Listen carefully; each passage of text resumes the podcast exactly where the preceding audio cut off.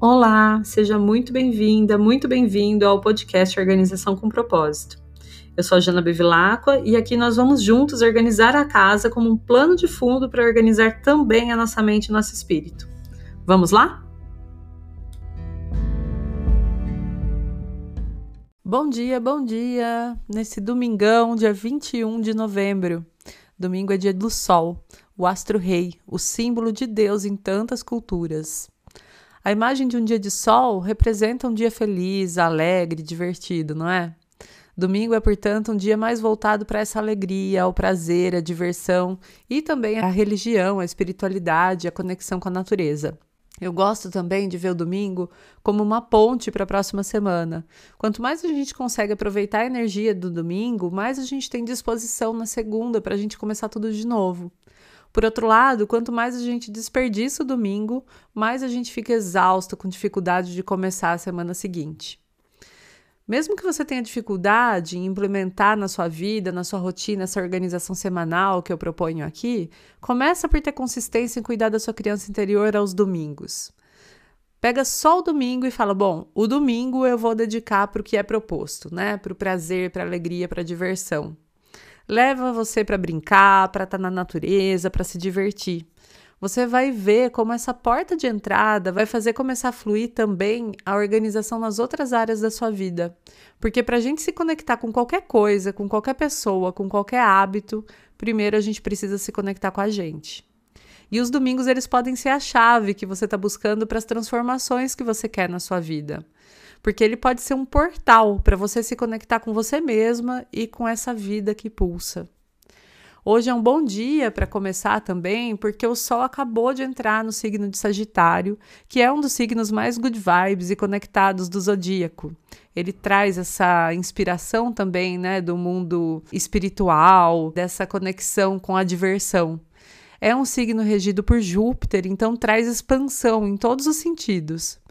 A temporada sagitariana vai até o dia 21 de dezembro e vem nos convidar a traçar novas metas, rumos e desafios. E esse pode ser um bom rumo, um bom desafio para você começar de verdade a colocar mais organização conectada com o universo na sua vida. É um ótimo momento também para viajar, para planejar uma viagem. Hoje a gente também está com Mercúrio em bom aspecto com Plutão, e isso vai ajudar a gente também a se comunicar com mais clareza sobre aquilo que a gente veio escondendo, seja por medo, por reação do outro, ou até por não acreditar no nosso próprio poder. Ótimo dia também para a gente poder falar sobre os desejos mais profundos, os desejos lá da nossa alma. É um dia bom também para manifestar, porque com essa energia toda, né, unida com a lua cheia, tudo fica mais potente. Atenção apenas para a parte da tarde, porque a partir do, do meio-dia 53 a lua vai ficar fora de curso e deixa tudo mais arrastado, mais imprevisto.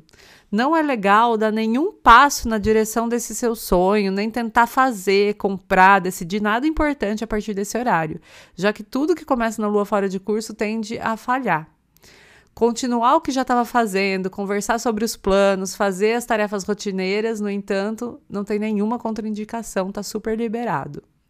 Apenas respeita o ritmo do momento, que tende a ser um pouco mais lento, mais arrastado, e pode manifestar também os aspectos mais sombrios do signo que a lua tá, que no caso é Gêmeos. Então a gente pode sentir aí a partir do meio-dia 53, né, ficar um pouco mais ansioso, mais indeciso, mais tagarela também. Só observa, observa de fora, né? Na hora que você se perceber entrando nesse padrão, hum, olha só eu aqui entrando no padrão obscuro de gêmeos. E aí você se observa e você pode escolher outra atitude, né? Quando a gente tem consciência, tudo fica mais fácil. Em casa hoje, se você tem filhos, que tal decorar a capa de um caderno que pode servir de diário para eles? Diários infantis são preciosos porque, além de serem um ambiente seguro para os pequenos expressarem ali as suas emoções, os sentimentos, seja em forma de desenho, de pequenos escritos, rabiscos, eles também viram relíquias para o futuro. Todo mundo vai gostar de ver, né? Os seus filhos vão gostar de ver esse diário quando forem adultos e você também vai ter um registro maravilhoso desse tempo que vai e não volta mais, né? Desse tempo tão importante e tão assim rico mesmo na vida de todos nós, né? Então, é uma ótima forma também de você se conectar com a sua criança interior, participando de uma atividade desse tipo com eles. Tá bom? Eu espero que você tenha um maravilhoso domingo. A gente vai se vendo por aqui durante a próxima semana.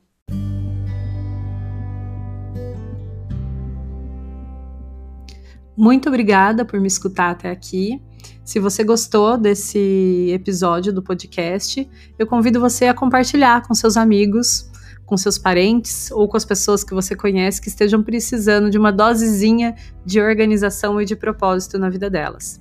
E também a me seguir lá no meu Instagram, janabevilacqua, onde eu compartilho bastante sobre esses e outros assuntos. Muito obrigada mais uma vez e até o próximo episódio.